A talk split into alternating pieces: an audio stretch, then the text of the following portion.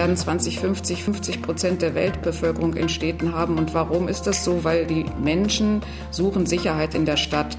Und Sicherheit vor dem Klimawandel müssen Städte der Zukunft bieten.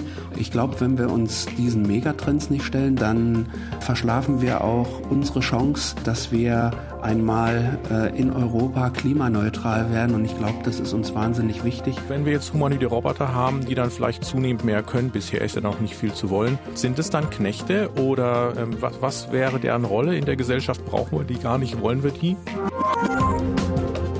Lange Nacht der Wissenschaften. Ein Inforadio-Podcast. Ich behaupte, Technik schafft Zukunft. Daher brauche ich weder Glaskugeln oder andere Orakel, um schon heute einen Blick darauf zu werfen, wie wir in der Stadt der Zukunft leben werden. Sprechen mit Häusern und Robotern. Die Zukunftsstadt ist heute Thema der neunten Ausgabe des Inforadio Podcasts Lange Nacht der Wissenschaften. Als Kooperation mit dem Verein der Langen Nacht der Wissenschaften und mit Unterstützung der Kampagne Brain City Berlin. Ich bin Thomas Prinzler. Hallo. Und ich habe mir Gäste eingeladen, die sich damit beschäftigen, wie wir morgen leben werden können. Und vorab, keinen meiner Gäste sehe ich. Sie sind mir Corona-bedingt zugeschaltet. Dennoch freue ich mich sehr auf das Gespräch mit Anne-Caroline Erbstößer, wissenschaftliche Mitarbeiterin bei der Technologiestiftung Berlin. Willkommen, Frau Erbstößer. Ja, schönen guten Tag. Willkommen auch Manfred Hild, Professor für digitale Systeme an der Beuth Hochschule für Technik Berlin und Chef des Forschungslabors Neurorobotik. Guten Morgen.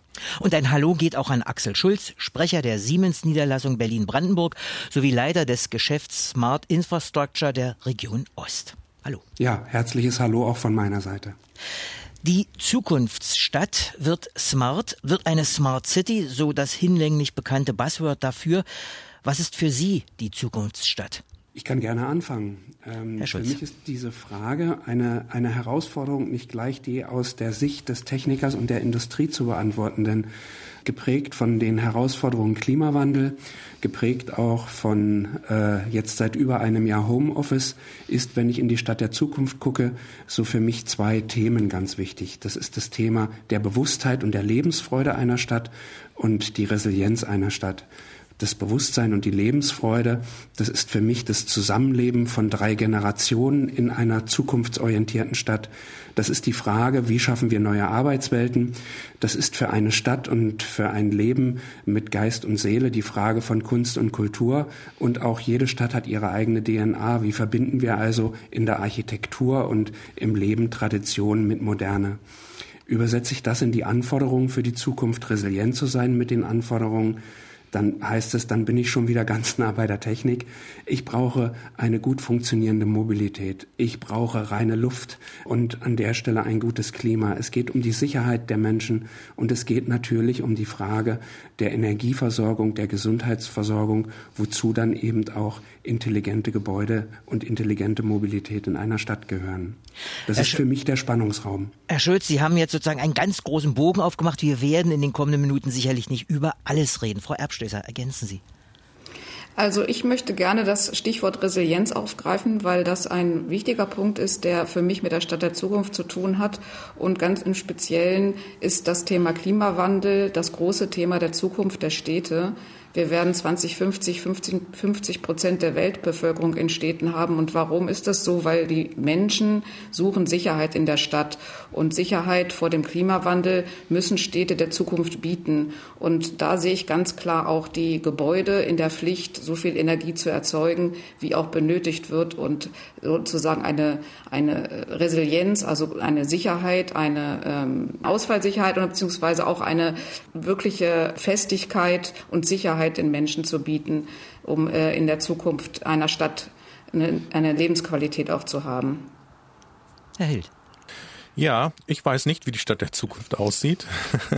Äh, wir haben einen Studiengang Humanide Robotik, wo sehr viele junge Leute sind, die sind Anfang 20, vielleicht Mitte 20 und ähm, die studieren Humanide Robotik und das ist eben kein reiner technischer Studiengang, sondern da geht's auch um äh, soziale Aktionen, da geht's um ethische, moralische Fragestellungen.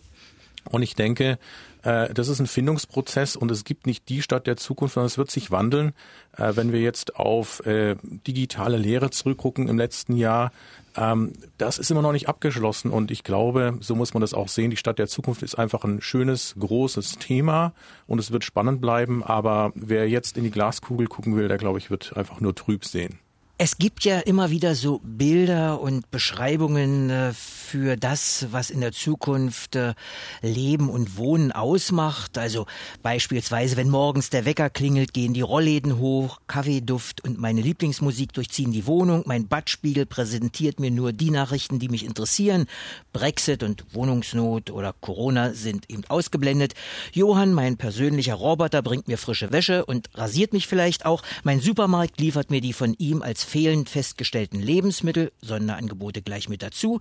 Meine Versicherung schlägt mir einen neuen Autotarif vor, weil ich zu rasant unterwegs bin. Das Ordnungsamt verhängt deswegen eine Fahrsperre. Ich muss autonome Autos oder Taxidrohnen nutzen. Und zu allem Überfluss ist mein Blutdruck zu hoch, hat mein Arzt via Fitnessarmband festgestellt und ich muss zu ihm. Schöne neue Welt, die wir so wollen oder nicht? Da nehme ich zuerst das Wort. Ja. also ähm, ich will es nicht. Und äh, ich denke, Stadt der Zukunft, das sind Möglichkeiten und hoffentlich, das ist also sozusagen meine Vision, wird der Bürger und die Bürgerin werden nicht entmündigt, sondern können das gerne diesen Techno-Schnickschnack machen, wenn sie wollen. Aber ich ähm, wenn ich überhaupt in den Bartspiegel gucke morgens, dann möchte ich keine Nachrichten sehen, sondern dann gucke ich vielleicht, ob ich mich rasieren muss oder nicht. Und äh, auch beim Duschen genieße ich einfach die Zeit, über Dinge zu reflektieren. Ich glaube, wir brauchen alle, ich weiß, es ist jetzt zu Corona-Zeiten schwierig, weil alle zu Hause sitzen, aber ich glaube, wir brauchen auch mehr Zeit und Muße und diese kurzatmige, schnelllebige, hektische Geschichte äh, ist hoffentlich äh, bald nicht mehr äh, da. Die Studierenden bei uns sind auch gestresst. Äh, also ich hoffe, dass nicht alles blinkt und mit Nachrichten auf uns eindringt, sondern dass wir das auch, vielleicht ist das der Luxus, dass wir es abschalten können in Zukunft. Das klingt sehr oldschool, aber sehr sympathisch. Gehen wir weiter in die Runde. Ich kann dem nur beipflichten, weil ähm, es sind so der eine Punkt, was macht mich effizienter?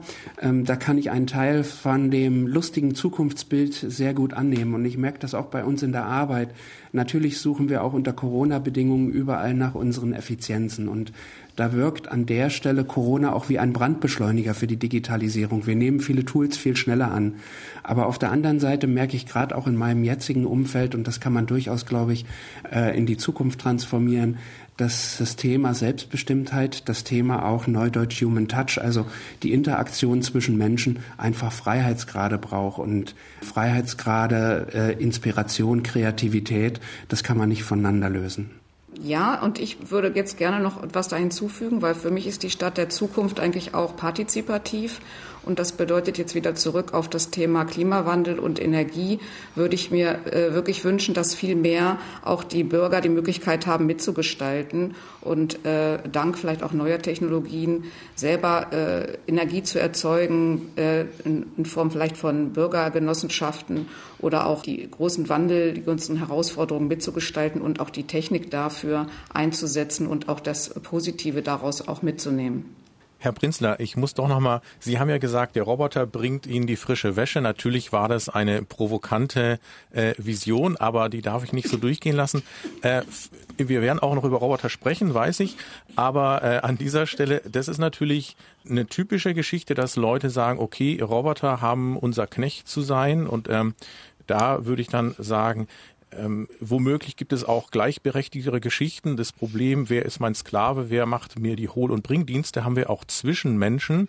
Und vielleicht kann man in der Stadt der Zukunft die Technik und das Menschliche äh, nicht in einem modernen Sklavenverhältnis gestalten, sondern als äh, Assistenz auf Augenhöhe. Über diese Assistenz auf Augenhöhe äh, genau werden wir äh, sprechen. Ich bleibe nochmal äh, bei Frau Erbstößer und den großen Themen der Stadt der Zukunft. Mobilität, Energie, Ressourcen und Lebensqualität, das sind die bekannten Herausforderungen, denen sich die Städte heute und noch mehr in der Zukunft stellen müssen. So steht es in der 2020er Studie der Berliner Technologiestiftung. Das intelligente Quartier. Autorin ist eben Anne-Caroline Erbstößer. Was sind die Vorteile von Smarthäusern und intelligenten Quartieren? Frau Abschließer?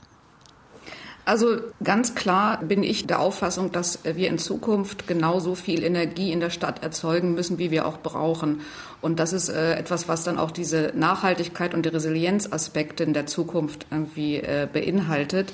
Sprich, äh, es sollten äh, natürlich dahinter stehen immer Menschen und die sollten befähigt werden, eigentlich auch da Einfluss drauf zu nehmen, dass Energie vor Ort erzeugt wird, Energie vor Ort verbraucht wird und entsprechend überschüssige Energie auch verteilt und äh, ausgetauscht, ge, ausge, äh, geschert werden kann, wie man so neudeutsch sagt. Und dazu ist Technik nötig, aber ähm, ist eben nicht die Zukunftsvision, dass man unendlich viel Technik ausschüttet und danach guckt, was man damit Gutes tun kann, sondern es geht schon darum, Anwendungsfälle sich äh, klar zu machen, wo die Notwendigkeiten in der Zukunft liegen. Und das eine große Thema ist eben der Klimawandel und die Energieeinsparziele, die sich auch Berlin gesetzt hat. Das muss erreicht werden und das geht nicht da, ohne dass man die Bürger mitnimmt und dass man die vor Ort vor allen Dingen die gebaute Struktur mit ins Auge fasst und dort da eine Ertüchtigung vornimmt. Kommen wir also von der Planung und von der Vision weg. Äh, Frau Abschlosser, Sie haben ja in der Studie einfach auch schon Dinge äh, angeschaut und äh, vorgestellt, die es schon gibt, die schon in diese zukünftige Richtung gehen. Genau, also ein sehr schönes Beispiel, wo ich gerade mit aktuell mit auch äh, auf einer sehr interessanten Veranstaltung war, ist das Projekt Future Living Berlin in Berlin-Adlershof.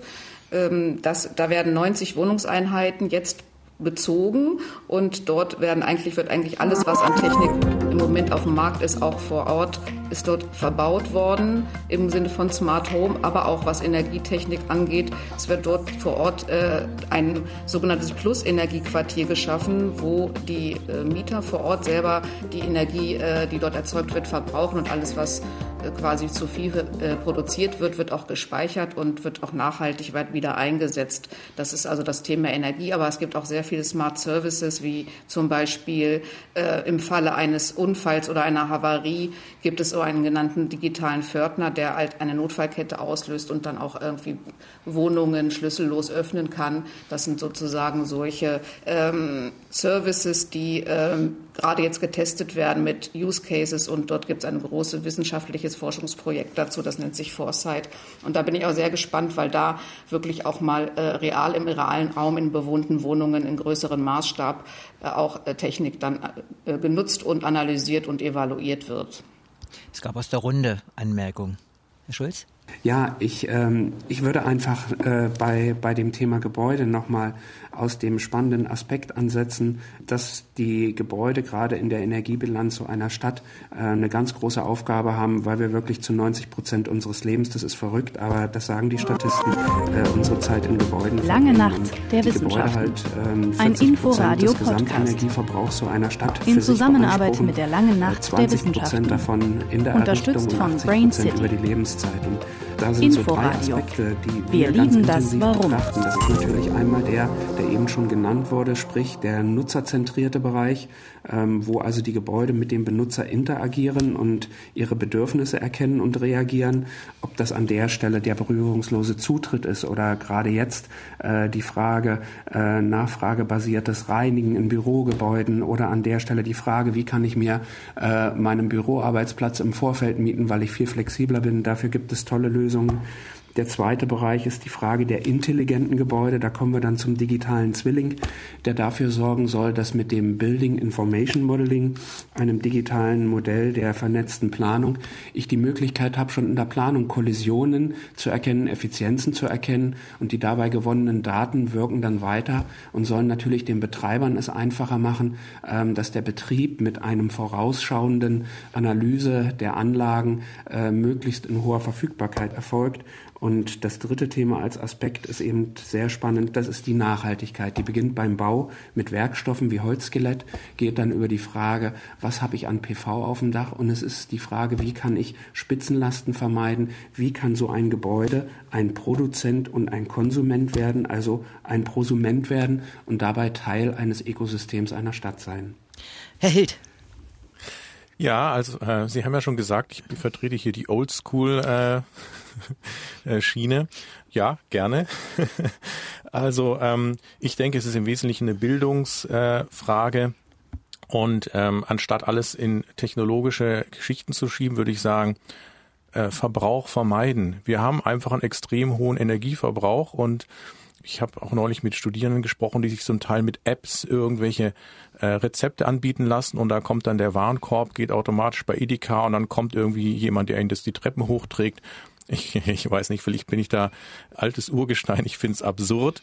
Da wird dann umverpackt, da werden Lieferketten. Ich meine, ich, man könnte auch einen Rucksack nehmen und ins nächste Lädchen gehen und sich da die Sachen kaufen und die Sachen zubereiten. Und das ist nur ein ganz kleines Beispiel von vielen solchen Ausgeburten des Wohlstands, äh, dann übertriebene Reisetätigkeit, dann diese ganze KI und digitale Technik Serverfarm, was die an Strom und Energie verbrauchen und dann müssen wieder Kühl äh, Aggregate rangeschafft werden. Wenn man einfach selber denkt und selber einkaufen geht und ein bisschen die Heizung runterdreht, ich weiß, da werde ich jetzt gleich geteert und gefedert, aber damit könnte man auch extrem viel erreichen. Herr Held, wir werden gleich über die Diskrepanz zwischen dem Professor für digitale Systeme und Robotik äh, und äh, dem gerade Gesagten äh, äh sprechen. Ich komme nochmal zurück auf äh, Herrn Schulz, der sozusagen diese drei Punkte für die Häuser der Zukunft, äh, wo ja die Energieeffizienz ein ganz großer Punkt war, angesprochen hatte. Und da gehe ich natürlich davon aus, dass das Teil dieses Siemens Stadt 2.0 genannten Projektes sein soll im äh, Norden von Berlin sehr viel Geld sehr intelligent zu verbauen. Das kann ich nur bestätigen. Ich bin ganz begeistert von diesem Projekt, was wir dort durchführen, dass wir im Prinzip einen 70 Hektar großes Areal öffnen, um genau die Interaktion zwischen äh, Wohnen, Arbeiten, Lernen und Forschen zu gestalten. Dazu ganz viele Partner, Forschungseinrichtungen, Universitäten, Start-ups auf diesen Campus einladen, um genau diese Interaktion hinzubekommen mit einem integrativen, innovativen und vernetzten Ökosystem. Da kommen natürlich diese technischen Aspekte hinzu. Und ja, hier sollen äh, mit der größten Einzelinvestition, äh, die Siemens tätigt, gemeinsam in der Entwicklung mit dem Land Berlin ein Zukunftsort entstehen. Bis 2030 sollen hier bis zu 600 Millionen Euro ausgegeben werden. Und wir wollen natürlich ähm, dort den genetischen Ursprung der DNA von Siemens, die ja ganz eng mit Berlin verknüpft ist, zeigen und wollen an der Stelle diese Vorreiterrolle ähm, in der Interaktion zwischen Smart Buildings, also ganz modernen Gebäuden, ähm, und einem Netz, einem lokalen Verteilnetz aufzeigen und das alles realisieren und damit einen Beitrag nach vorne leisten. Auch vor dem Hintergrund, wie können wir dort die CO2-Bilanz erheblich verbessern und die hat ganz viel mit Vermeidung zu tun, die hat mit Optimierung zu tun und das entsteht wieder in jedem Gebäude selber und in der lokalen Vernetzung. Wie intelligent äh, wird es äh, dort? Muss ich dann als Bewohner, es wird ja auch Wohnen dort geben, äh, das, was Herr Hild so kritisiert, ähm, mir alles liefern lassen oder gibt es auch noch oldschool-mäßig Geschäfte und Infrastruktur? Also ich, ähm, ich selber bin immer gar nicht bei dem Begriff Old School. Ich selber bin eigentlich bei der Frage, was tut mir gut äh, und was hilft mir und ähm, was erzeugt Lebensfreude und wo bin ich aber auch Teil einer Bewusstheit. Und ich glaube, um die Bewusstheit kommen wir nicht drum rum, wenn wir die Anforderungen des äh, Klimawandels sehen.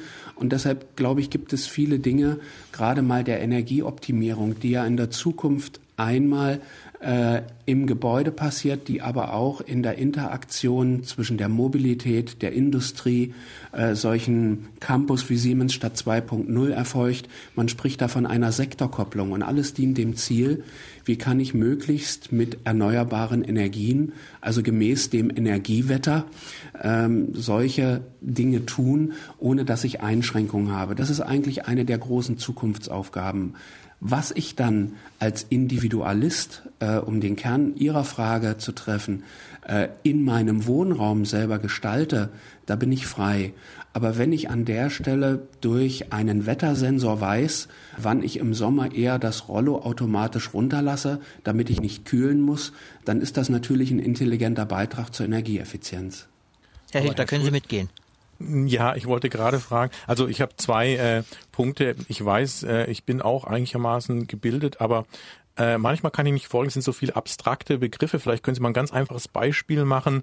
Äh, was bedeutet es dann konkret? Und wenn wir bei dem Sensor bleiben, also ehrlich gesagt, ich mache kurz das Fenster, die Balkontür auf und dann weiß ich, wie warm oder kalt es ist. Und wenn ich längere Zeit aus dem Haus bin, dann drehe ich die Heizung sowieso runter. Brauche ich einen Sensor und äh, Technologie im Gebäude, um das wirklich zu machen? Das ist meine Frage. Also wenn ich da ganz kurz rein, kurz dazwischen gehen, reden darf. Meine äh, Ausgangsposition ist, dass dieser Idealmensch, den Sie gerade beschrieben haben, der Sie vielleicht oder ich vielleicht auch bin oder viele auch sind, aber es gibt, glaube ich, auch genügend andere, denen äh, diese Bewusstheit nicht vorhanden ist und wo nicht die Heizung abgedreht wird und äh, das Fenster geschlossen wird.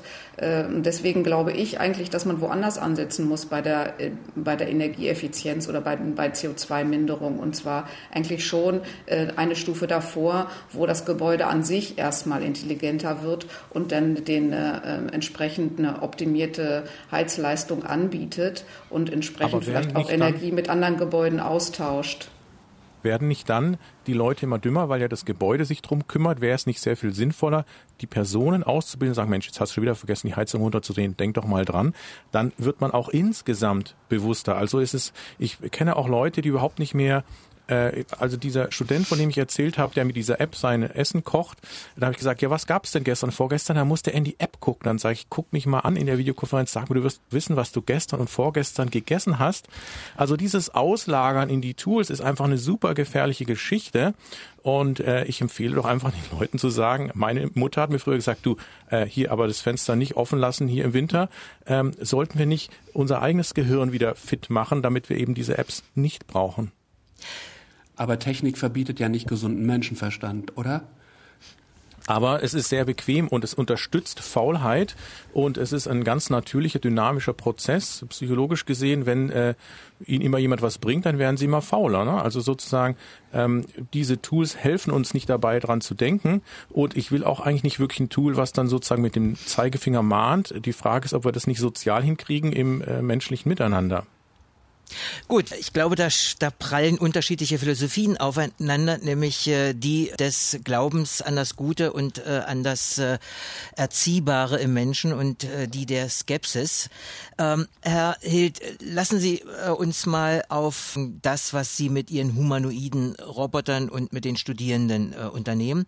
Sie haben da mit der Bau- und Wohnungsgenossenschaft das Projekt Rosen gestartet humanoide Robotik, also Roboter, die aussehen wie Menschen, behaupte ich jetzt mal, sollen in Wohnanlagen von Senioren eingesetzt werden, um diesen, ja, was, Arbeit abzunehmen, um sie dümmer zu machen?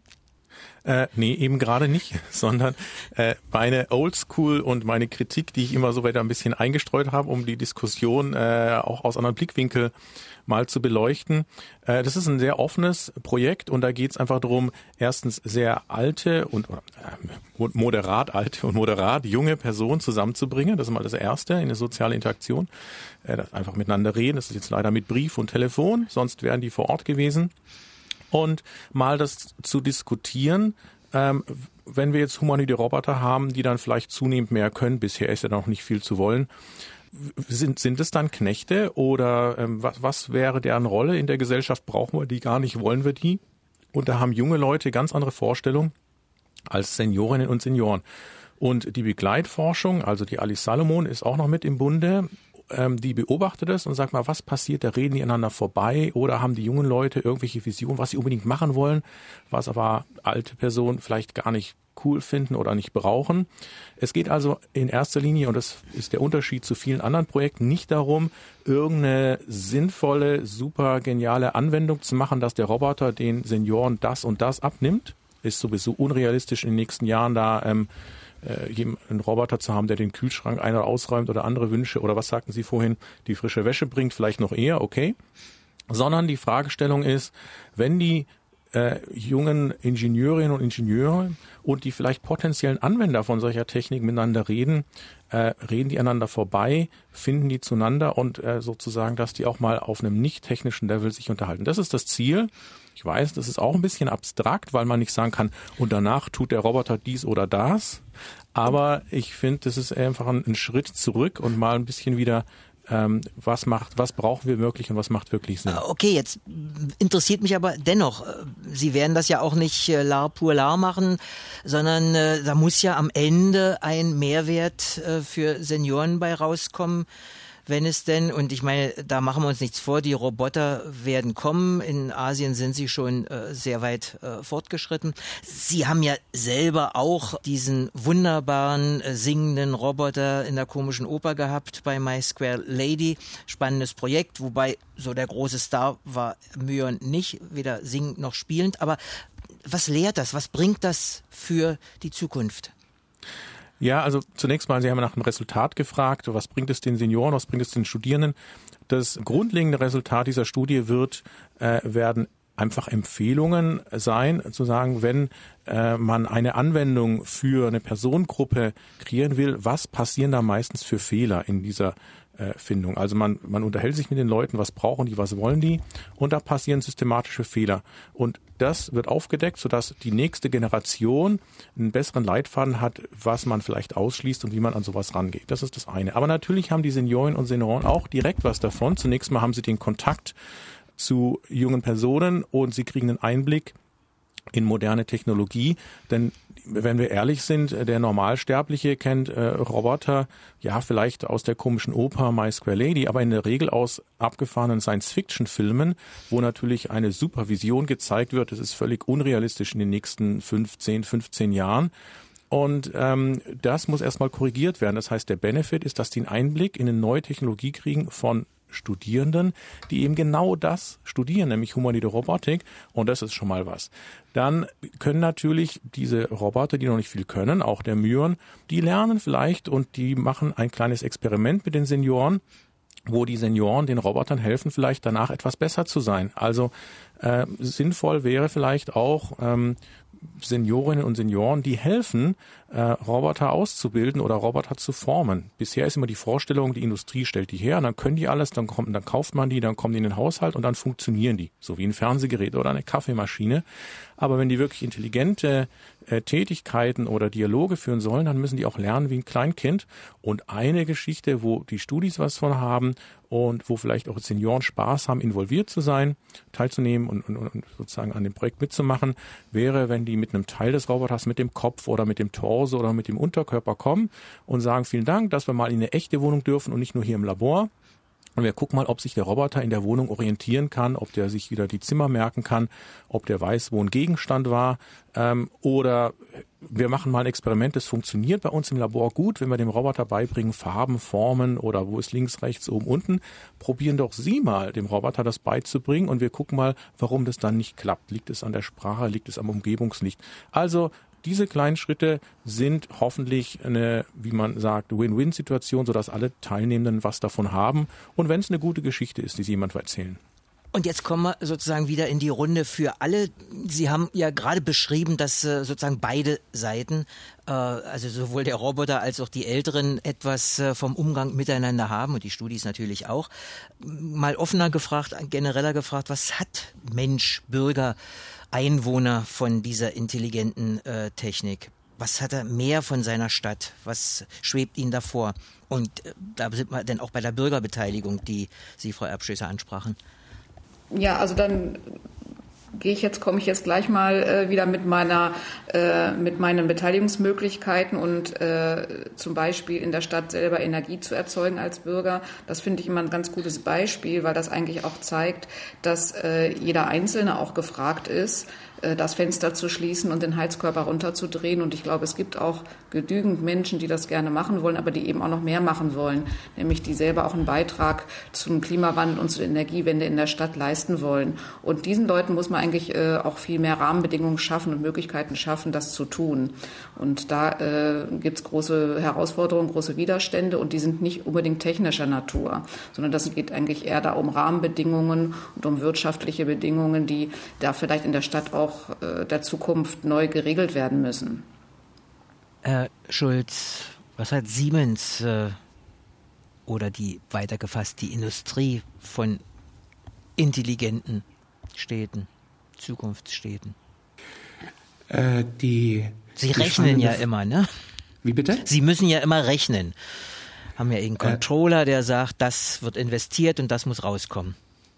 Ja, ich glaube, ich glaube, allem voran steht ja die Frage, welchen Beitrag liefern wir dabei, ähm, damit es den Menschen besser geht, damit es der Gesellschaft besser geht. Und dann stiften wir einen Nutzen, ja, für den wir dann auch wirtschaftlich unsere Kosten im Griff haben müssen, dass dieser Nutzen Sinn macht. Deshalb ist es für mich spannend, ähm, wenn wir gucken, welche Geflogenheiten haben Menschen in ihrem Tagesablauf. Wir konzentrieren uns natürlich mit unserer Arbeit auf der einen Seite, ähm, wie statten wir große Gebäude aus, Bürogebäude, Verwaltungsgebäude, Krankenhäuser, damit sie all den zukünftigen Spielregeln gut gerecht werden können. Ich nannte das vorhin kurz mit den drei Aspekten. Und dabei ist es natürlich prima, wenn wir an der Stelle so wenig wie möglich Energie verbrauchen. Wenn wir die Basis schaffen, ähm, dass Bürger sich an diesen Einsparungen beteiligen, wo wir eben Pilotprojekte fahren, zum Beispiel in einer Gemeinde Wunsiedel im Fichtelgebirge, wo wir beteiligt sind, wo die ganze Gemeinde sich kollektiv äh, über die lokalen Stadtwerke eben daran beteiligt, dass Strom und Wasser äh, über Biomassekraftwerke erzeugt werden, dass die eine eigene PV haben, dass die einen Batteriespeicher haben, wo man an der Stelle sagt, und ich bin in der Lage, hier schon meinen Eigenverbrauch so zu gestalten, dass ich mit dem Stromwetter also mit den Möglichkeiten, wenn Sonne und Wind Energie bringen, meine Lasten so verschiebe, dass ich dort klarkomme. Da laufen erste Projekte. In Berlin, auch unter unserer Beteiligung, läuft ein Projekt Windnot, wo es darum geht, wie kann ich dies denn unter Beteiligung der Industrie äh, gestalten. Und da sind wir ein Partner von 70 Firmen. Ähm, wir haben bei Siemens vier Werke mit über 200 Zählern ausgestattet, ähm, die auf eine Cloud, ein Energiemonitoring gehen. Und unsere große Herausforderung ist, wo bin ich in der Lage im industriellen Umfeld, Sie sagten es, es geht um Geld, ähm, meine Produktion so zu gestalten, dass ich auf die Volatilität, wie mir äh, Strom zur Verfügung gestellt wird über erneuerbare Energieträger, meine Lastspitzen verschieben kann, um damit letztlich auch in der Zukunft in der Interaktion der Sektorenkopplung, also der Beteiligten, die in so einer Region äh, dafür verantwortlich sind, wie viel CO2 äh, wird in einer Stadt Berlin ausgestoßen, wie kann ich diesen minimieren. Ähm, da forschen wir gemeinsam mit vielen Anwendern, wie kann ich das in die Praxis überführen. Wir haben da auch bei uns im Haus einen ganz großen Showroom, wo wir dieses zeigen, um uns diesen Themen in einer Praktikabilität zu nähern. Denn die Interaktion von Gebäude und von Netz in einer lokalen Ebene, man spricht da vom äh, Grid Edge, also von dem Netz und den Kantenwirkungen, dort entsteht die Innovation und die Optimierung, die auch Frau Erbstößer angesprochen hat. Anthony Townsend, ein amerikanischer Forscher, der sich mit dem Einfluss von Technologie auf Städte befasst, schreibt, das Leben in Smart Cities wird von adaptiven Systemen geprägt, die in Echtzeit auf verändernde Bedingungen im Kleinen und Großen simultan reagieren. Das ist sozusagen äh, die eher philosophisch, technisch-philosophische Ausprägung dessen, was ich auch sagte. Und äh, zusammengefasst kritisch, George Orwells 1984 lässt grüßen, Big Data überall. Und äh, die Frage ist, äh, können Sie dem auch was Positives abgewinnen? Er hält wahrscheinlich eher nicht. Naja, also die Aussage ist ein bisschen eine Tautologie, also etwas, was immer weiß. Es ist so allgemein. Also sagen wir mal, jeder Mensch ist ein adaptives System, der sich auf lokal, äh, lokale und globale Sachen einstellt. Also wenn wir das einfach auf die Gesellschaft äh, äh, anwenden, dann ist der, die Aussage auch richtig. Er meint es natürlich technisch. Und ähm, das, ich meine, wir sind ja schon da. Ein Mobiltelefon äh, detektiert auch, ob es heller oder dunkler ist und passt die Anzeige an und äh, sozusagen weiß, ob es geneigt ist oder nicht und dreht den Bildschirm so rum, dass man das nicht auf dem Kopf lesen muss. Das ist ein adaptives System, was sich anpasst. Also ähm, es ist sehr allgemein und deswegen sagt es alles, aber auch wieder nichts. Aber äh, sozusagen äh, das adaptive System Handy äh, und ähnliche Dinge, damit können Sie schon ganz gut leben. Also ich komme auf den Widerspruch oder auf die Diskrepanz äh, von äh, Professor für äh, digitale Systeme und äh, dann der Ah, jetzt verstehe ich, worauf Sie hinaus Kritik, die ja. Sie ja, genau. Also, ja, ich habe überhaupt nichts gegen äh, mo moderne Dinge, äh, Roboter, KI, digitale Systeme. Ähm, es geht darum, wie und wofür sie eingesetzt werden. Ähm, es ist eben so, dass äh, viele Firmen oder eigentlich alle Firmen äh, Geld machen wollen. Ne? Und natürlich könnte Siemens auch auf 70 Hektar einfach ein schönes Waldstück äh, anlegen. Das würde tatsächlich CO2 in Sauerstoff umwandeln und das würde sofort loslegen, sobald man das angelegt hat. Und es würde auch weniger Energie verbrauchen, ne? 70, 70 Hektar äh, KI im Gegensatz zu 70 Hektar Wald. Aber Siemens ist natürlich ein Business und ähm, die investieren 600 Millionen Euro nicht, weil sie es mit der Gesellschaft gut meinen, natürlich auch, aber nur wenn dabei hintenrum wieder ein bisschen mehr rauskommt. Ne? Also es geht natürlich darum, dass Anwendungen rauskommen, die verkauft werden und Siemens ist ja auch ganz fett in China und anderswo mit dabei.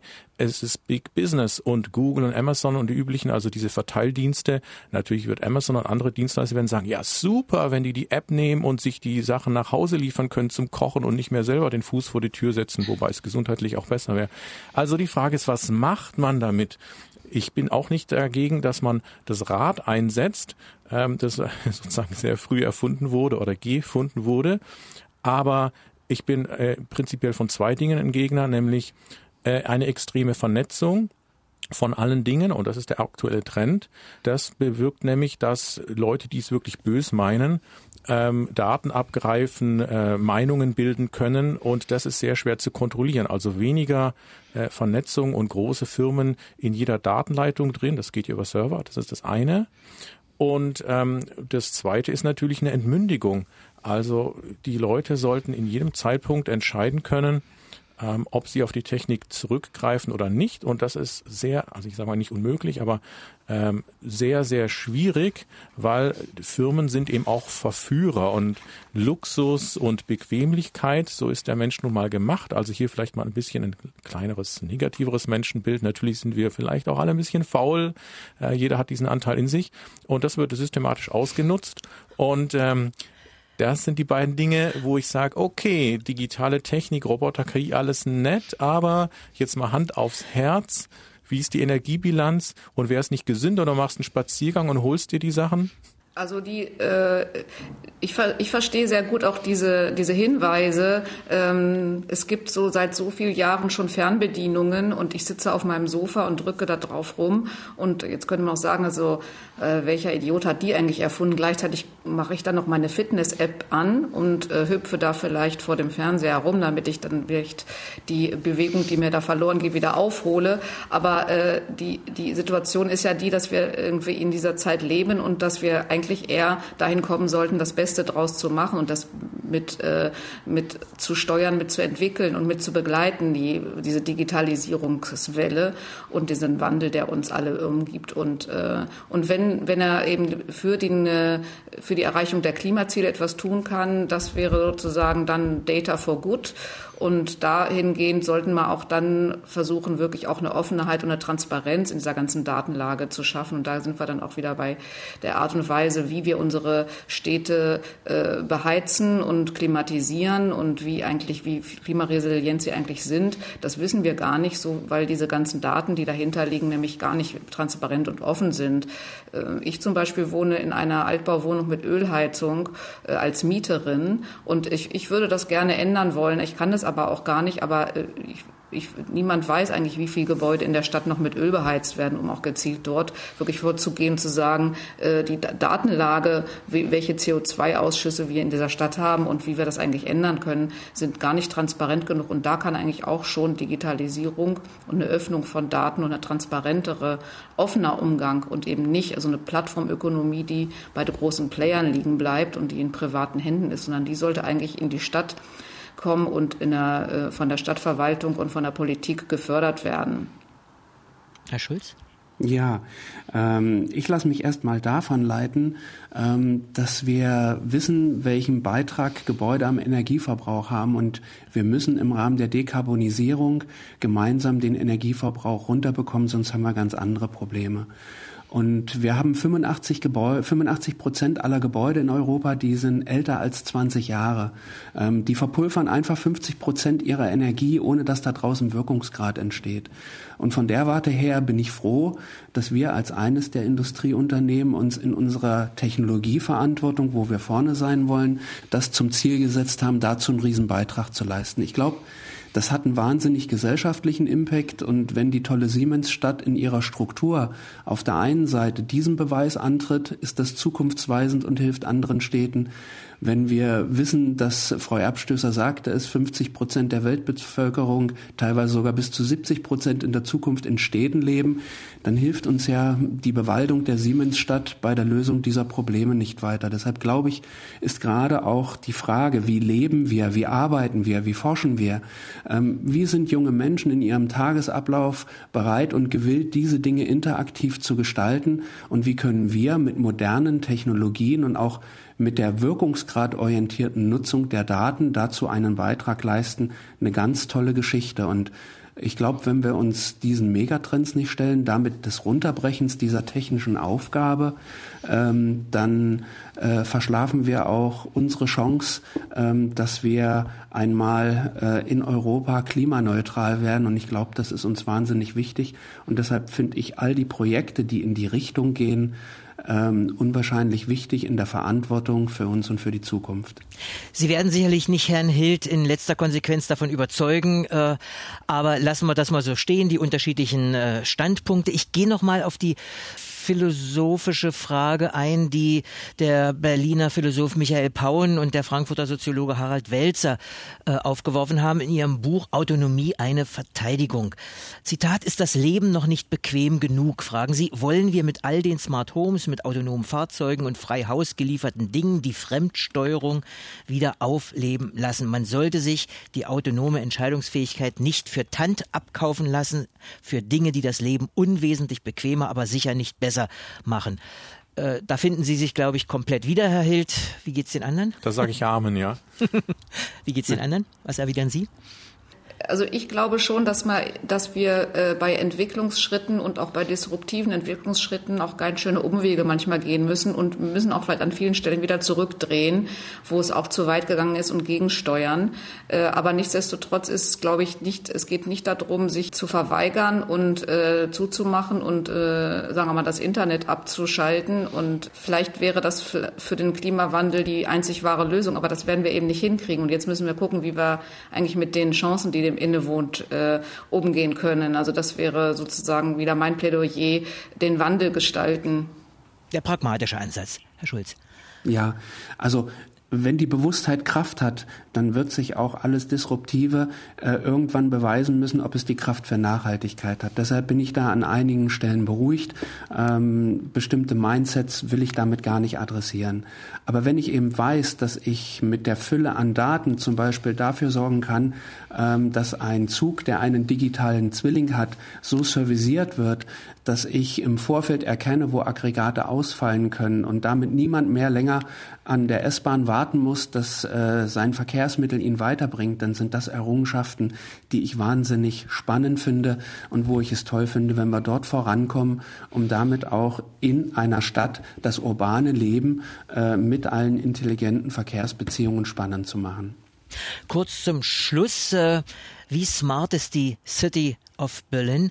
Und äh, Frage auch, ist sie ein guter Standort auch für Robotik? Was sagt der Brain City Botschafter Hild? Was die anderen? Ich sage, Berlin ist ein super Standort. Äh, Smart City, vor allen Dingen deswegen einfach viele bunte, äh, kluge, kreative Köpfe da wohnen und miteinander interagieren. Und das ist immer der, der wichtigste Vorteil, den so eine Stadt haben kann.